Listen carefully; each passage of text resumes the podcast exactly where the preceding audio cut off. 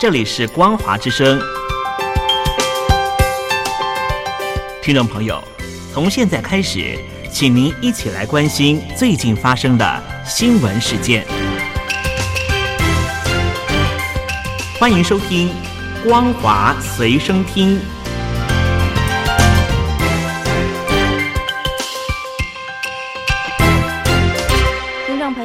欢迎收听《光华随声听》，我是张妮。首先带您关心。根据外媒彭博今天报道，上海复旦大学一篇发表在《自然》期刊研究指出，有鉴于老人接种率低，而且中国依赖效果较差的国产疫苗，中国三月份大力推动疫苗接种所导致的免疫水平不足以预防会冲垮重症医护能量的奥密克戎变异株疫情潮。这篇研究表示，如果中国没有大规模检测，还有严格的风控等限。制措施，欧米孔的传播可能导致超过一亿例有症状病例，五百一十万人住院，以及一百六十万人死亡。主要疫情将发生在五月到七月。报道指出，这篇研究除了与北京大学稍早的模型预测相互呼应，此外，世界卫生组织 （WHO） 秘书长谭德赛五月十号呼吁中国重新考虑它的“清零”政策，并指称欧米克变异株在人口中扩散以及中国经济受到的影响，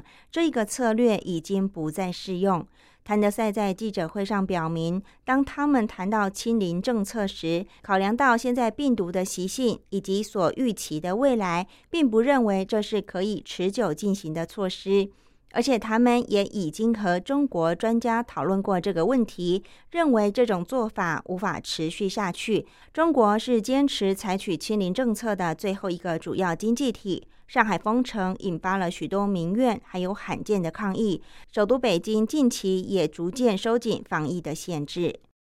上海封城一个月后，防疫目标悄悄地从动态清零下修到社会面清零。中国首都北京也因为疫情扩大而关闭了数十个地铁站，还有公车路线。中国清零防疫政策再次引发讨论。根据分析人士表示，中国既想压制大量人口死亡，但群体免疫人数又远远不足，动态清零面临骑虎难下的局面。不仅短期内看不到清零的尽头，甚至连疫情高峰都尚未达到。北京继全市餐厅禁止堂食后，颐和园、天坛公园、北海公园等各景区。博物馆都关闭所有室内的展厅展馆，数十座地铁站还有上百条的公车路线也在近日关闭。全市十二个区再次展开连续三轮的核酸筛查，部分住宅区被封锁，超市货架上的货资都被一扫而空。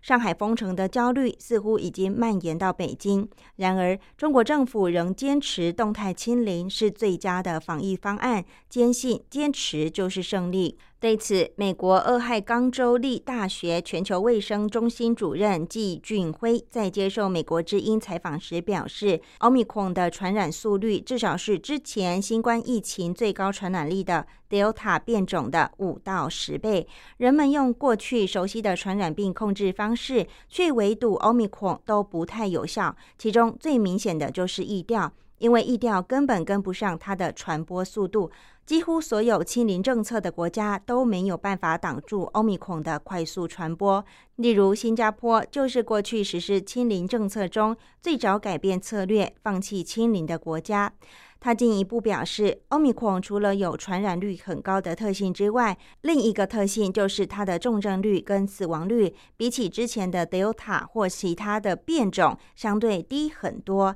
而美国疾病管制与预防中心 （CDC） 今年一月底发布了一份大规模的研究报告。该研究是根据美国人口最大的加州以及纽约州两个州合计起来的五六千万人的人口。累积了去年一年的流行病学人口资料跟分析，发现人体自然感染欧米孔复原以后所产生的自然免疫，它的保护力强度跟时间的长度都比疫苗所产生的还要高。这一项最大规模的新证据也引导欧美国家的防疫政策反其道而行，在高传染力的时候反而放松了管控措施，形成与病毒共存的重要科学基础。目前全世界。的医学跟工位专家已经认知到，欧米孔不会消失，会继续和人类共存一段很长的时间。季俊辉进一步表示，大家都希望中国领导层也能够认知到这个科学事实，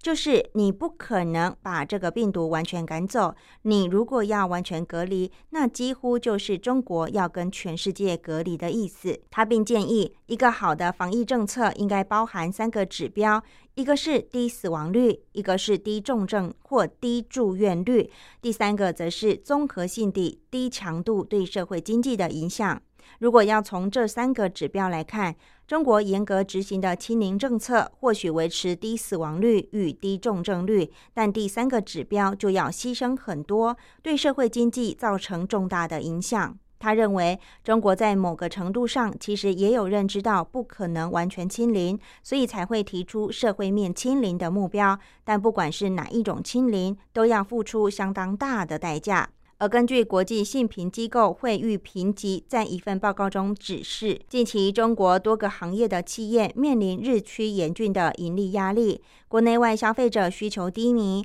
而境内供应链也因为大范围风控受到阻断，形势雪上加霜。惠誉估计，今年中国经济增长将由原先的百分之四点八下调到百分之四点三，远低于中国官方百分之五点五的目标。澳大利亚悉尼科技大学中国问题专家冯崇义在接受美国之音采访时也说：“世界上有两种逻辑，一种是逻辑，一种是中国逻辑。中国形势有自身的逻辑。如果具体到习近平治理下的中国，可以把它归结为集权政治的逻辑。在集权政治里，一切决策政治挂帅。”独裁领袖下的指示，下面的人都要不惜代价去执行。清零政策变成是一个压倒一切的政治任务，为习近平在二十大连任的政治目标，形塑一派歌舞升平的假象。他还说，集权政治底下的用人之道，称之为乌纱帽定律。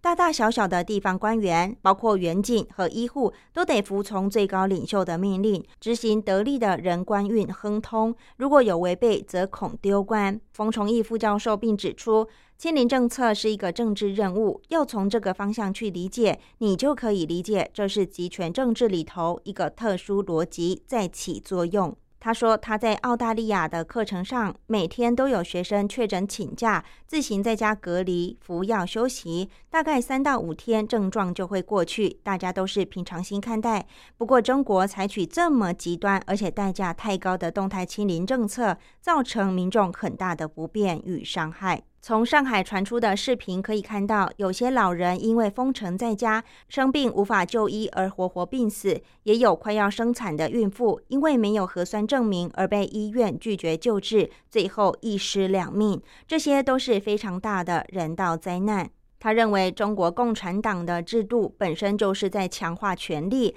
中国领导层的权力傲慢，让他们认为可以奴役人民、罔顾国民基本人权也不以为耻，甚至将之视为低人权优势。底下人民的感受和人民的痛苦与牺牲根本不被重视，这是中共统治的一贯传统。季俊辉也猜测，习近平把清零政策当作政绩，这项政策至少会维持到二十大。不过，如果中国继续封锁的结果就是疫情会拖得太久，但由于中国没有达到足够的免疫人口，所以病毒还是会在国内继续流窜。按照病毒自然演化的规律来看，病毒应该会变得越来越弱，才能在广大的人体上存活。但也并非绝对就是如此。另外，有一派的专家也担心，欧米孔疫情拖得太久，可能会跟之前的病毒交叉感染，演变出高传染力又有高重症率的病毒。中共如果为了要清零，很可能就没有好好思考该怎么做来脱离整个疫情，因为脱离疫情必然要做很多准备。其中很重要的准备就是要有一半的人口具备充分的免疫力，不管是天然免疫还是疫苗保护都行。但中国科兴疫苗的保护力又不够，所以如果人口不具备充分的免疫力，中国又要继续坚持动态清零，那么中国的边境永远不可能开放，中国就要保持很长时间与世隔绝了。感谢你的收听，我是张妮，我们再会。